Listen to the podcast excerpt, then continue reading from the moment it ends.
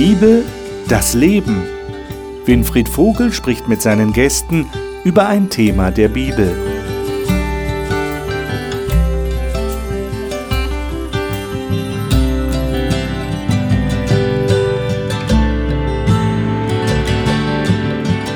Auch heute ein herzliches Willkommen zu unserer Talkrunde über die Bibel. Wir haben in der letzten Woche das zweite Kapitel des ersten Petrusbriefes angefangen zu studieren und haben festgestellt, Petrus ist der Meinung, Christen sind alle Priester und Prediger und verkündigen durch ihr Leben das, was sie von Jesus gehört und erfahren und erlebt haben mit ihm. Heute geht es jetzt im zweiten Kapitel weiter. Und da reden wir über ein Thema, das gar nicht so einfach ist. Es geht um Unterordnung. Petrus redet tatsächlich davon, dass Menschen sich einander unterordnen sollten. Was genau meint er damit? Er geht sogar so weit, dass er sagt, Ehefrauen sollten sich ihren Ehemännern unterordnen. Das geht ja wirklich ins Eingemachte. Wir wollen mal schauen, wie wir das lösen oder wie wir das klären können. Ich bin sehr gespannt, was die Gäste dazu zu sagen haben. Und die Gäste möchte ich Ihnen jetzt vorstellen.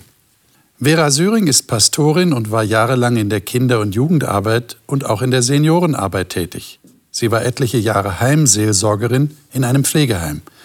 Sie sagt, das Wort von Gott an Josua sei mutig und entschlossen, helfe ihr, wenn sie an ihre Grenzen kommt. Annika Loser-Grönroos ist studierte Theologin, hat aber nicht nur berufliches, sondern ein sehr persönliches Interesse an der Bibel. Sie sagt, sie liebe es, wie Gott ihr darin tagtäglich begegnet und ihr Herz berührt.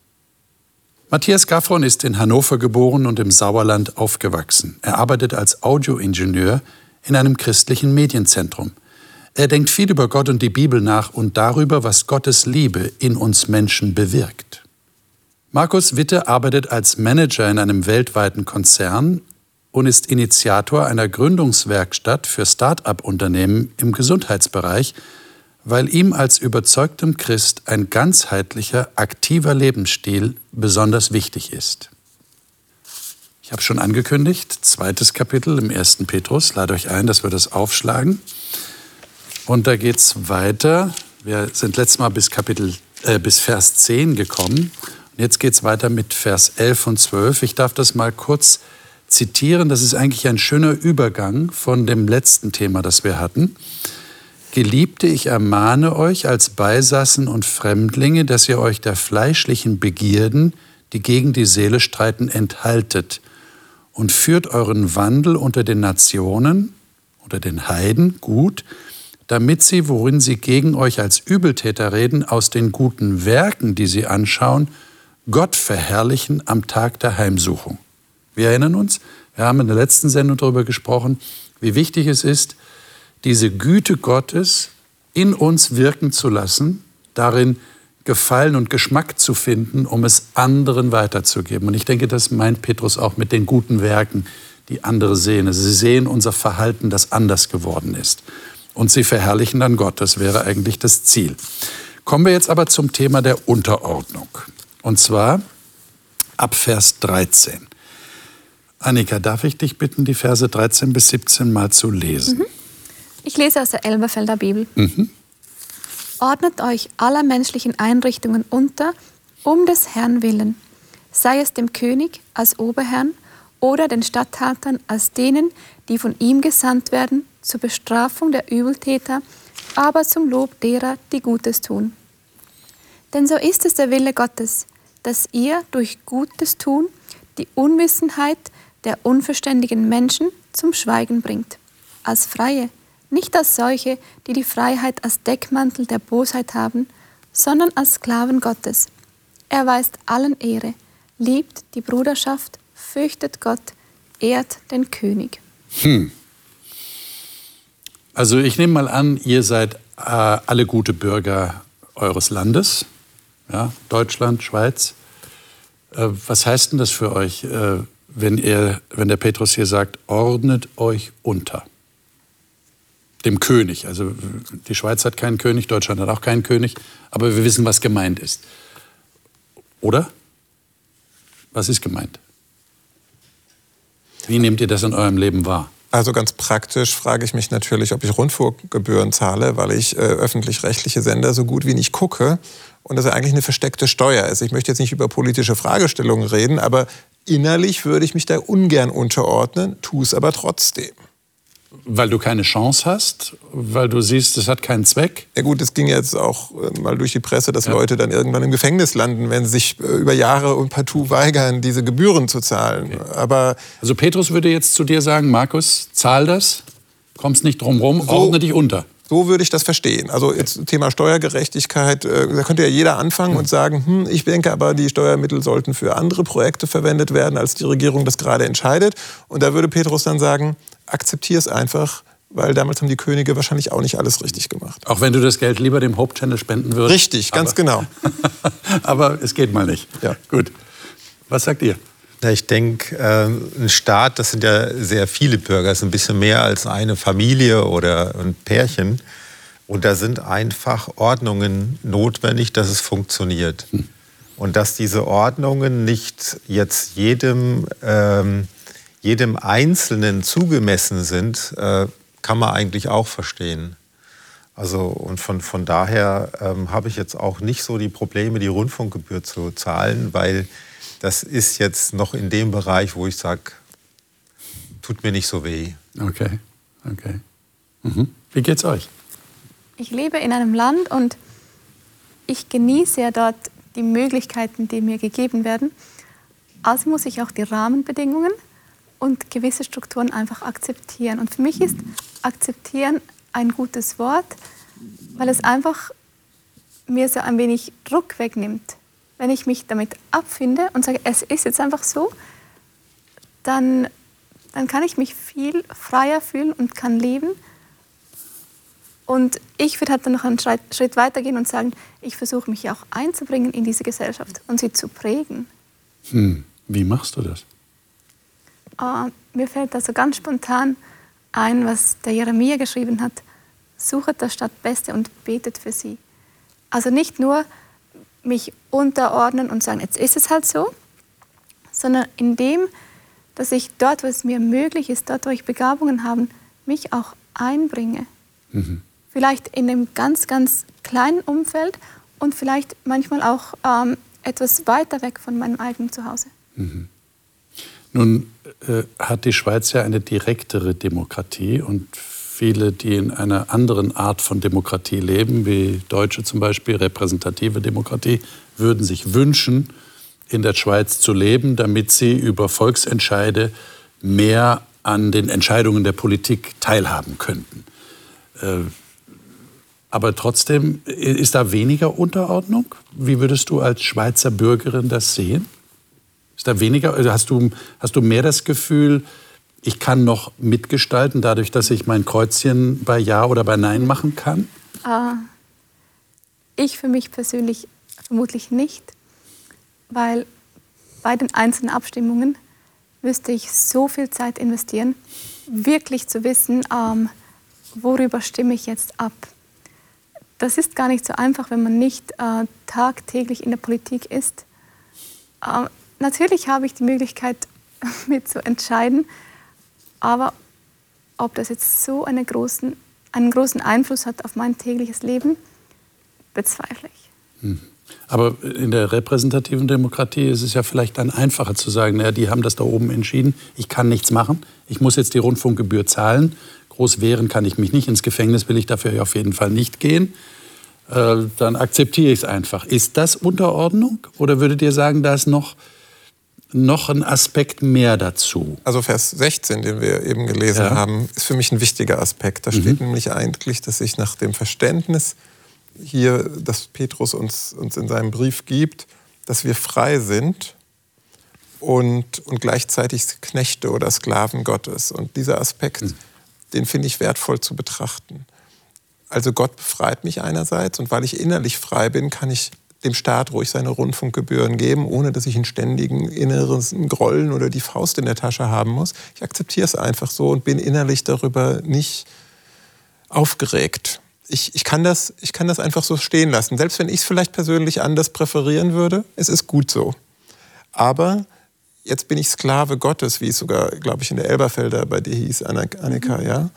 Und das heißt für mich doch, ich würde mich abhängig machen von Gott, erstmal von seinen Prinzipien. Und damit verschieben sich so ein Stück weit die Werte. Es, es bleibt nicht mehr, dass das Politische ist immer noch wichtig, weil es in meinem Hier und Jetzt meine Realität beeinflusst und auch gestaltet. Aber trotzdem gibt es noch eine andere Realität, die mir ein Stück weit Gelassenheit gibt, weil ich mich von Gott komplett abhängig machen kann. Wenn wir jetzt mal über den europäischen Tellerrand hinausschauen und uns Länder vor Augen führen, wo eine offensichtliche Diskrepanz besteht zwischen dem, was Gott will und dem, was der Staat will. Äh, wie sieht es da mit der Unterordnung aus? Stichwort äh, Christenverfolgung zum Beispiel. Ich kann meinen Glauben nicht leben. Äh, gilt das Wort dann immer noch? Ordnet euch unter oder muss ich da Protest einlegen oder sogar gegen den Staat handeln? Nein. Weil ich Sklave Gottes bin. Wir haben ja andere Texte, äh, die dann da auch einen Fokus drauf legen, legen in der Bibel. Äh, du sollst Gott mehr gehorchen als den Menschen. Und dann ist Obrigkeit halt nicht mehr als Gott. Mhm. Also ich denke, wo es gegen göttliche Prinzipien geht, ähm, ist es schwierig mit der Unterordnung. Ich würde jetzt nicht einfach digital sagen, da ist es vorbei, ähm, sondern halt gucken. Also bei Rundfunkgebühren, das ist so Portokasse, ja. Also da muss man nicht jeden Beleg sammeln. Mhm. Aber wenn es darum geht, jetzt um, um, um richtig große existenzielle Dinge, ähm, da denke ich, äh, ist es wichtig, Gott mehr zu vertrauen und, und mhm. äh, nach seinen Richtlinien, mhm. äh, seinen Gesetzen zu leben, als wenn äh, Menschen das verdrehen. Ich meine, ich finde es ja interessant, dass er hier in Vers 17 sagt, habt ihr das registriert? Jedenfalls nach der Elberfelder, fürchtet Gott, ehrt den König. Also Gottesfurcht ist offensichtlich nicht gleich Königsfurcht. Ja. Versteht ihr, was, was gemeint ist? Oder, oder Ehre des Königs. Da, da scheint ein Unterschied zu bestehen, oder? Also ich fürchte Gott, das ist eine andere Dimension als den König ehren, die Obrigkeit ehren.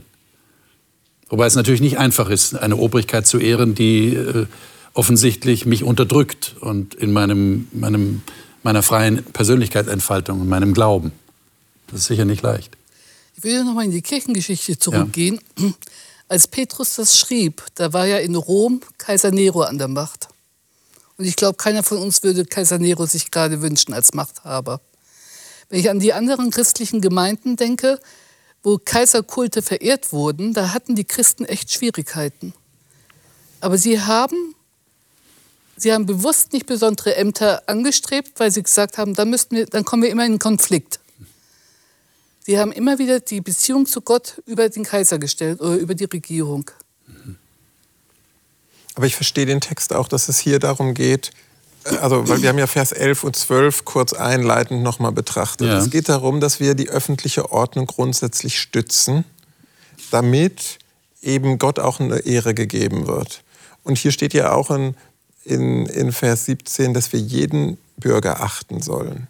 Also es hat jetzt nicht nur was das Buckeln und den o König und so weiter äh, irgendwo ehren, sondern es geht auch erstmal auf der Horizontale um einen Respekt gegenüber jedem Menschen egal in welcher hierarchischen Ordnung man gerade steht oder der andere steht. Also es geht, es ist schon, sind auch sehr moderne Gedanken und ich würde das mit dem König und den Statthaltern eher in der öffentlichen Ordnung verstehen. Und da gibt es Grenzen, Matthias, wie du sagst, wenn man nämlich dann ähm, in Konflikt kommt, äh, wo Gottes Wort ähm, eben mehr Autorität hat.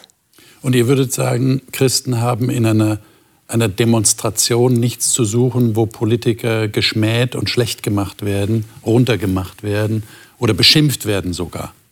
Oder? Was würdet ihr sagen? Also für das politische Anliegen können sie sich zwar engagieren, aber die Frage ist, in welcher, in Art und Weise. Ja. Genau. Ja. Ob das dem entspricht, was hier Petrus meint. Ja. Für mich immer die Frage der Motivation dahinter. Ja? Ähm, bin ich der Kleinkrämer, der äh, gegen die Rundfunkgebühren äh, sich erhebt? Ähm, oder eben äh, geht es darum, ähm, Menschen, die unterdrückt werden, ähm, unfrei gemacht werden, äh, da aufzustehen? Mhm. Und da würde ich auch in politischen Organ äh, äh, Demonstrationen aufstehen, mit aufstehen. Mhm. Ich muss dann so manche Stellen aus dem Alten Testament denken, wo Gott sich immer auf die Seite der Schwächeren, auf ja. der Witwen, auf der Ausgestoßenen, auf der Weisen stellt und sagt, es steht euch nicht zu, diese schlecht zu behandeln. Ja. Also es gibt, wie der Matthias Preis gesagt hat, es gibt Grenzen. Hm. Gott hat das Prinzip eingerichtet, dass es ähm, gewisse Hierarchien gibt. Das ist anscheinend sinnvoll, das ist gut für uns. Aber es gibt auch Grenzen. Und da kann ich als Christ auch durchaus demonstrieren gehen. Weil manchmal haben wir Christen ja so die, die Tendenz, wir, wir sind bei uns. Das ist so unser, unser also, Bereich, unsere Welt, aber das machen wir nicht. Ich bin jetzt mal böse und sage, ich unterstelle Christen, die da ähm, sich immer raushalten, dass sie ihre Hände in Unschuld waschen wollen und sagen, das überlasse ich, die Schmutzarbeit überlasse ich lieber anderen. Äh, und das finde ich nicht fair. Mhm. Wir haben in du siehst da schon eine Verantwortung. Da sehe ich eine Verantwortung. Mhm. Ja. Wir haben damals, also vielleicht werden sich einige erinnern, die ein bisschen älter sind, äh, NATO-Doppelbeschluss, Friedensmärsche, Ostermärsche, äh, Friedensbewegung, Demonstrationen, da waren auch ganz viele Christen dabei. Und die haben gesagt, das Anliegen ist uns so wichtig, mhm. dafür gehen wir jetzt auf die Straße. Ja. Ähm, ich konnte aber jetzt nicht sehen, dass da unbedingt massenhaft es zu Entgleisungen gab, die den Prinzipien der Bibel widersprechen. Ihnen war das wichtig zu sagen, wir stehen für eine Welt, die auf pazifistischen Prinzipien beruht und sind gegen diese Aufrüstung damals damals. Ja, heute sind die Ostermärsche nicht mehr so gut besucht. Das ist vielleicht auch äh, ein Kulturphänomen, dass das vielleicht nicht mehr so ausgeprägt ist. Es sind wenige, die heute noch äh, zu Ostern auf die Straße gehen. Aber ähm, ich glaube, auch christliche Anliegen kann man durchaus in den öffentlichen Diskurs einbringen. Meine, wenn wir die, die Wiedervereinigung nehmen, das, was davor passiert ja. ist, da waren Kirchen involviert. Ich meine, das waren nicht alles Christen, die in die Kirchen gegangen sind. Da waren viele Ungläubige und Atheisten dabei. Aber auf jeden Fall hat es doch äh, diese Richtung gehabt. Und da haben auch Leute, die bewusste Christen waren, Verantwortung übernommen. Ja, und was ist passiert? Ohne ja. dass jemand zu Schaden ja, gekommen genau. ist, ist das dann passiert. Ja. ja. Also da sehe ich schon den Ansatz, mhm. die Kirchen sind mhm. da ähm, aktiv geworden und da ruhte der Segen Gottes drauf. Jetzt geht ja der Petrus hier im nächsten, in den nächsten Versen, in den nächsten drei Versen 18 bis 20 auf das Sklaventum ein. Ähm, er sagt hier, ihr Haussklaven, ordnet euch in aller Furcht den Herren unter, nicht allein den Guten und Milden, sondern auch den Verkehrten. Äh, und dann Vers 20, wenn ihr aber ausharrt, indem ihr Gutes tut und leidet, das ist Gnade bei Gott. Ja, und vorher äh, ja, redet er sogar davon, vom geschlagen werden. Äh, jetzt haben wir ja kein Sklaventum mehr, oder? Haben wir noch Sklaventum? Ja, manche manche äh, Arbeitnehmer fühlen sich als Sklaven ihrer Firma oder ihres Chefs. Aber wirklich Sklaventum haben, wie übertragt ihr das auf heute? Ich würde sagen, dass es ähm, auch heute Beschäftigungsverhältnisse gibt, die so sehr die Abhängigkeit ausnutzen, dass sie zwar nicht de facto die, die damals vor gut 2000 Jahren äh, oder circa 2000 Jahren historischen Umstände beschreiben, aber wo Menschen so entmündigt werden oder die Abhängigkeitsverhältnisse so ausgenutzt werden, so einseitig ähm, das Ganze ist, dass es zumindest in, sieht man auch oft in der Presse, dass es sklavenähnliche Zustände genannt werden. Ja. Gedämpftes Sklaventum, kann man sagen. Ja, ja, ja meine, damals war es ja wirklich hart. Die, die Sklaven gehörten tatsächlich dem Eigentümer, dem Herrn und waren völlig unfrei. Man konnte mit ihnen machen, was man wollte.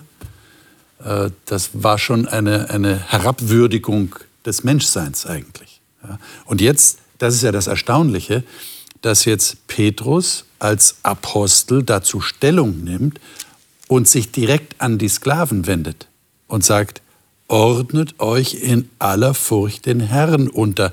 Und zwar auch den, ich glaube, Luther sagt irgendwie den, den, den Eigenartigen, oder was sagt Luther? Den, den, den äh, also hier heißt den Verkehrten ja, in der Elberfelder. Den Wunderlichen, sagt er, glaube ich. Den Wunderlichen Herren. Äh, wie, wie seht ihr das? Äh, warum gibt Petrus einen solchen Rat? Müsste er nicht vielmehr sagen, die Freiheit ist uns gegeben, ähnlich wie es bei den Bauernkriegen war. Äh, Luther hat das ja nicht gewollt, aber die Bauern haben im, im Mittelalter verstanden, Freiheit in Christus heißt Freiheit von den Herren und haben sich gewaltsam befreit. Warum gibt Petrus jetzt nicht den Rat, äh, also ihr habt alle Freiheit zu tun und lassen, was ihr wollt, denn ihr seid ja nicht mehr Sklaven? Ich glaube, das Ziel hatten wir ja am Anfang dieser Verse, wenn es um Unterordnung geht, dass es am Ende Menschen zu Gott bringen soll, seinen Charakter zu erkennen. Und wenn wir jetzt alle für unsere eigenen Partikularinteressen kämpfen würden, also ich, ich bin nicht für äh, Abhängigkeitssysteme, bitte komplett, das muss ich als, als, als, als Aussage voranstellen. Aber so wie ich den Petrus verstehe, und mich würde interessieren, ob ihr das gleicherweise den Text wahrnehmt, Petrus möchte nicht, dass wir ähm, so sehr für unsere eigene Sache kämpfen, die Ellenbogen ausfahren, ja. dass das höhere Anliegen, das die gesamte Gemeinde oder die Gesamtheit der Christen eigentlich haben sollte, nämlich Gott und seinen Charakter, sein, sein Wesen ein Stück weit ähm, ähm erkennbar zu machen, dass das verloren geht. Und heute, wenn ich diesen, diesen Text 18 bis 20 in unsere Zeit übertrage, ich würde das erstmal primär aufs Arbeitsleben, ins Wirtschaftsleben übertragen. Da hat man auch immer einen Chef und das sind nicht immer nur die freundlichsten Leute. Ähm, man kann auch mal einen Chef haben, mit dem man vielleicht schwer äh, zurechtkommt, der einem sogar das Leben schwer macht. Bin mir sicher, dass viele Menschen diese Erfahrung haben. Und da bin ich in einem Anstellungsverhältnis, das mir vielleicht nicht den Freiraum gibt, jetzt gegen irgendwas zu protestieren, weil der Chef dann sagt, dann können Sie auch gehen. Und dann muss man es auch ein Stück weit eher dulden oder ja. darin eine gewisse Charakterstärke das zeigen und sagen. Einfach. Wie seht ihr das? Ich sehe schon manche Prinzipien, die ich für mich auch heute anwenden kann. Gleich im Vers davor war die Rede von Ehre. Also für mich gebührt Ehre jedem Menschen, unabhängig davon, ähm, wie mein Verhältnis, meine Beziehung zu ihm ist. Das nimmt mir auch eine Menge Druck weg, wenn ich sagen kann, ich kann mich unterordnen und ich kann einem Menschen mit Ehre begegnen, auch wenn die Umstände jetzt nicht so stimmen. Und für mich kann ich dadurch auch ein größeres Prinzip ableiten, dass wenn ich mich manchmal in Situationen oder Lebensumständen wiederfinde, die wirklich schwierig sind, wenn ich da einfach akzeptieren kann, dass es jetzt so ist, dann muss ich nicht länger damit, dagegen ankämpfen, sondern kann versuchen, mich neu zu orientieren in der Situation, wo ich mich jetzt befinde und daraus das Beste zu machen. Jetzt stell dir mal vor, Annika, jemand sagt zu dir, Annika, du bist so ein sanfter Mensch. Das mhm. verstehe ich ja, das schaffst du. Aber was machst du, wenn jetzt da jemand wirklich ungerecht ist und du einen gerechten Zorn empfindest darüber, dass du ungerecht behandelt wirst? Mhm. Da kannst du dich doch nicht mehr unterordnen, oder? Was genau. würdest du sagen? Dann würde ich sagen, der Zorn ist ja ein Hinweis darauf, dass irgendetwas nicht stimmt. Also den muss ich dann zulassen und wahrnehmen. Und soweit wie meine Rahmenbedingungen es ermöglichen, muss ich auch etwas dagegen tun. So wie schon angesprochen wurde, wir haben auch eine Verantwortung. Auf jeden Fall. Aber manche Umstände, Umstände lassen sich einfach nicht verändern. Also der, der, ich denke, der Petrus ist auch nicht für Sklaventum. Also ich denke nicht, dass er sagen würde, das ist eine tolle Einrichtung ja. und die sollten wir weiter pflegen. Und er empfiehlt auch nicht, dass Herren noch mehr Sklaven nehmen sollen. Ja. Aber es war zur damaligen Zeit war die Gesellschaft gar nicht anders fähig äh, zu leben. Das war halt eingefahren so, mhm. dass es Sklaven gab. Und wenn er jetzt aufgerufen hätte, ihr Sklaven, befreit euch, dann wäre die Ordnung des Staates zusammengebrochen. Und daran hat er kein, kein Interesse. Mhm. Aber die Situation ist halt hier jetzt, da sind Sklaven, die er ja anspricht, äh, in ihrer Stellung, die freie Christi geworden sind, also die Christus befreit hat. Und das ist, das ist diese Spannung, ähm, die da auftaucht. Eigentlich sind es freie Menschen. Und der Schlüsseltext, äh, du Markus hast ihn schon genannt in Vers 16, das könnt ihr tun, weil ihr durch Christus freie Menschen geworden seid. Also ich kann mich unterordnen weil ich ein freier Mensch geworden bin. Weil ich ein ganz anderes Bewusstsein habe. Ja, ich kann mich freiwillig unterordnen. Ja, ja. Das ist eine ganz andere ich Geschichte, kann, als wenn ich gezwungen werde. Genau, genau. Ich kann ein, ein äh, Kind Gottes sein, ein Königskind sein mhm. und trotzdem die Straße fegen oder das Klo sauber machen. Mhm. Aber das werde ich mit einer ganz anderen Haltung tun. Mhm. Jetzt haben wir wie so eine Kamera, zoomen wir uns langsam ran. Wir haben erstmal Unterordnung unter die Obrigkeit, zu denen wir wahrscheinlich eher keine persönliche Beziehung haben. Jetzt kommt es zu den Sklaven. Ihr habt gesagt, das hat so mit Arbeitsverhältnis auch zu tun. Da wird es schon ein bisschen persönlicher. Jetzt wird es ganz persönlich. Kapitel 3, 1 bis 7. Wer liest mal diese Verse? Ja, ich kann noch Luther lesen. Bitte. Ebenso sollt ihr Frauen euch euren Männern unterordnen, damit, wenn auch einige dem Wort noch nicht gehorchen, sie durch den Lebenswandel der Frauen ohne Wort gewonnen werden, indem sie euer respektvolles, vorbildliches Leben ansehen. Nicht der äußerliche Schmuck mit Haarflechten und Goldketten oder Anziehen von prächtigen Kleidern, sondern der verborgene Mensch des Herzens im unvergänglichen Schmuck des sanften und stillen Geistes ist kostbar vor Gott. Denn so haben sich einst auch die heiligen Frauen geschmückt, die ihre Hoffnung auf Gott setzten und sich ihren Männern unterordneten. Wie Sarah Abraham gehorsam war und ihn Herr nannte, deren Töchter ihr geworden seid, wenn ihr Gutes tut und euch nicht fürchtet und einschüchtern lasst. Bis sieben, gell? Bis sieben. Also. Ganz wichtig, der siebte sieben. Vers gehört noch dazu. Ja, jetzt kommen die Männer ran. Genau. Ebenso ihr Männer, wohnt bei ihnen mit Einsicht und gebt dem Weiblichen als dem schwächeren Gefäß seine Ehre, als solchen, die auch Miterben der Gnade des Lebens sind, damit eure Gebete nicht verhindert werden. Um das mal klar in den Blick zu bekommen, scheint der Petrus ja hier Ehefrauen anzusprechen, die gläubig geworden sind, ihre Männer aber noch nicht. Also das lese ich hier in dem ersten Vers. Ja? Ordnet euch den Männern unter, den eigenen Männern, damit sie, wenn auch einige dem Wort nicht gehorchen, ohne Wort durch den Wandel der Frauen gewonnen werden. Später kommt er darauf zu sprechen, in Vers 6 hast du gerade gelesen, wie Sarah dem Abraham gehorchte und ihn Herr nannte. Jetzt haben wir hier eine verheiratete Frau unter uns.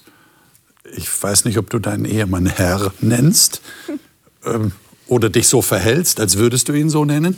Aber wie versteht ihr das? Ähm, du bist ja nicht die einzige verheiratete Person unter uns. Wie halten das die Männer? Erwartet ihr, dass eure Frauen euch so behandeln? Was ist mit Unterordnung gemeint? Also ich würde jetzt ganz gerne erstmal die Brücke schlagen, äh, auch zu der Zeit damals. Wir okay. haben über Sklaven gesprochen. Ja dass es halt ähm, eine Gesellschaftsform war. Mhm. Und es war auch damals so, dass die Frau nicht so viel galt wie der Mann. Das ist eine Gesellschaftsform gewesen. Und hier haben wir es wieder mit Frauen, die frei geworden sind, ähm, die ein Selbstbewusstsein äh, generieren aus der Beziehung zu Gott und nicht mehr aus der Beziehung, was äh, Menschen ihr geben. Mhm. Mhm. Und da sagt, dir, sagt halt äh, der Petrus, ähm, bringt die Gesellschaftsordnung nicht total durcheinander, ähm, ordnet euch euren Männern unter. Prinzipiell ist das ja auch nicht verkehrt, muss man noch mal ein bisschen weitergehen. Aber in erster Linie ist das für mich auch die Situation damals gewesen. Wir haben heute eine andere Situation also zwischen so, Mann und Frau. Also so nach dem Motto, äh, versucht durch euer Verhalten zu überzeugen und nicht indem ihr euren Männern versucht, äh, verbal überlegen zu sein, weil ihr sagt, ich habe die Wahrheit gefunden und du bist ja noch dumm, du hast sie noch nicht gefunden. Muss man sich das so vorstellen? Du nix, also, Markus. Ja, ähm, der ganze Kontext, auch Kapitel 2, geht es immer wieder darum, den Charakter Gottes darzustellen. Und wenn jetzt eine Frau ist, die, wie du auch gesagt hast, frei geworden ist durch Jesus Christus, aber Sklavin Gottes ist, Sklavin des Jesus Christus und sich von ihm abhängig macht und jetzt ihren Mann gewinnen will, das Kostbare, was sie entdeckt hat in der Bibel, dass sie das eben auch mit in ihre Ehe reinbringen will und würde jetzt aber wirklich die Ellenbogen ausfahren und den Geschlechterkampf ausrufen. Der Mann wäre nicht überzeugt. Also es geht, glaube ich, hier um etwas, was nicht nur in der Ehe und für das, den Umgang von Eheleuten gilt, sondern was die Bibel auch an anderen Stellen grundsätzlich sagt, dass wir einander sage ich mal, mit Ehrerbietung heißt es an anderer Stelle, zuvorkommen sollen. Das geht wirklich eher den Schritt der Demut und der Sanftmut zu gehen. Ähm, das kann auch unter zwei Männern, die miteinander zu tun haben, ähm, als Geschäftspartner kann das das gleiche Prinzip sein. Wir sind zwar jetzt hier bei Ehen, bei Eheleuten, aber das Prinzip ist, ist universal. Aber es scheint nicht so einfach zu sein, sonst müsste der Petrus es ja nicht extra erwähnen dass die Frauen sich unterordnen sollen. Also es muss ein Problem gegeben haben. Also was ich auch sehr kritisch finde, ist dann den Vers 7, wo die Sarah so rausgestellt wird, sich dem Abraham untergeordnet Vers zu 6 ist das noch, ja. Vers 6. Mhm. Ähm, das sehe ich ja, also wenn ich die Geschichte lese, überhaupt nicht so. Also die Sarah hat gehandelt, äh, wo der Abraham, glaube ich, überhaupt nicht mit einverstanden war. Die hat so viel äh, Leid auch äh, in die Familie gebracht. Also ich sehe sie, sollen wir sie uns jetzt als Beispiel nehmen? Hm. Gute Frage. Was meint ihr? Ich glaube, das, was Petrus hier rüberbringen möchte, ist äh, in dem Wort Herr zusammengefasst. Also er greift eine Situation von der Sarah raus und möchte dadurch etwas vermitteln. Also sie hat ihren Mann anscheinend eben als ihren Herrn anerkannt so wie du bereits einleitend gefragt hast. Ich bin aufgewachsen in einer sehr emanzipierten Kultur. Und die Frauen sind mindestens den Männern gleichgestellt, mindestens. Und ich habe genau in diesem Punkt bereits einen langen Weg zurückgelegt. Und ich muss auch sagen, so wie an anderen Stellen in der Bibel, wenn ich eine dienende Haltung habe, dann muss ich gar nicht damit kämpfen, dass ich mich unterzuordnen habe. Ich habe in der Frage keine Antwort. Das ist wahrscheinlich die Frage, die ich gerne Jesus stellen würde und ihn fragen würde, wie sieht das konkret aus und wie muss ich mir das vorstellen? Und ich habe so die leise Ahnung, dass er wahrscheinlich mir das erklären würde und ich würde mich sehr wohlfühlen in seiner Sicht dieser Unterordnung. Also äh, es kann, wir, spüren schon, äh, das kann auch missbraucht werden. Mhm. Ja? Weil mhm. allein das Wort Unterordnung, da schwingt schon so etwas mit. Da schwingen auch Erfahrungen mit, die wir kennen von anderen vielleicht. Oder wir haben es auch selber schon erlebt, wie, wie auch immer. Aber auf jeden Fall so, so ein negativer Touch ist da drin. Ja, ich ordne mich unter, das heißt, ich bin nicht mehr wirklich Herr meiner selbst. So scheint das zu klingen. Aber das meint der, der Petrus wohl nicht. Aber in dem Wort Unterordnung kommt ja das Wort Ordnung vor. Und ich glaube, das ist die Zielsetzung. Okay. Ähm, bevor es gar keine Ordnung gibt, keine Anarchie. Keine Anarchie, genau. Also dann lieber diese Art mhm. der Unterordnung. Weil der Vers 7 ist für mich der Schlüssel. Ähm, erstens mal richtet es sich an mich als Mann beispielsweise, als Ehemann, mhm. gleichermaßen. Gleichermaßen heißt für mich im Prinzip alles das, was vorher stand. Gleichermaßen, ähm, wenn ich meiner Frau ähm, die Ehre erweise, dann werde ich sie niemals unterdrücken. Und dann kommen vielleicht auch die negativen Bilder und Erfahrungen, die oft so mitschwingen und den Geschlechterkampf befeuern, äh, verlieren dann ihre Spitzen und Kanten und Ecken. Und ähm, die, wir sind gemeinsam Erben bei Gott. Es gibt keinen Unterschied zwischen Mann und Frau in dem Sinne. Wir sind Erben als Menschen von Gott herausgerufen. Und das Wichtige, was, ich, was mir persönlich sehr wichtig ist, ich weiß nicht, wie die anderen das erlebt haben, also wenn meine Frau und ich mal vielleicht uns nicht ganz so gut verstanden haben, dann können wir nicht einfach zusammen beten. Ich weiß nicht, wer in einer christlichen Ehe lebt, ähm, der, der kennt das vielleicht. Also wenn es irgendwo eine Meinungsverschiedenheit gibt, wo vielleicht mal ein Wort gefallen ist, das besser nicht so ausgesprochen worden wäre oder im freundlicheren Ton, dann kann man nicht sofort beten. Dann muss man erst mal was bereinigen miteinander ähm, sich entschuldigen und das setzt wieder voraus, sich selbst nicht so wichtig nehmen, von seinem hohen Ross, von seinem Stolz runterkommen. Auch ein gekränktes Herz ist eine Art von Stolz. Ich kann auch da sehr, sehr stolz sein, indem ich mich einigle und zurückziehe.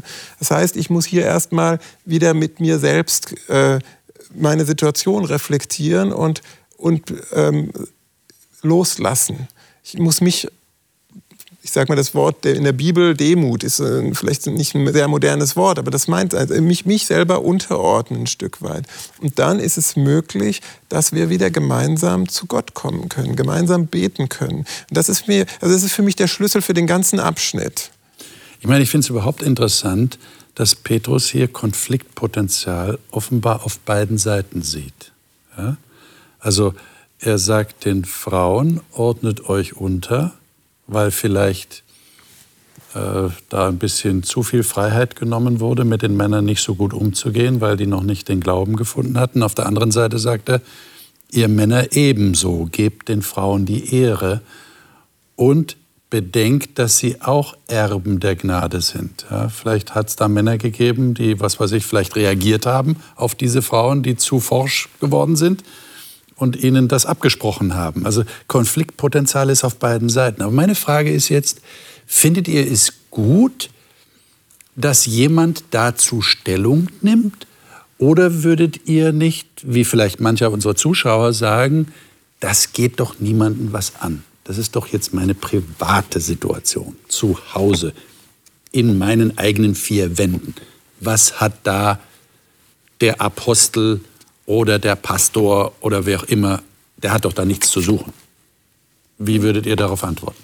Genau das ist für mich das Schöne an einer Beziehung zu Gott, dass er eben in jeden kleinsten, in jeden wichtigsten, intimsten Bereich reinkommt. Und das macht dir keine Und, Angst?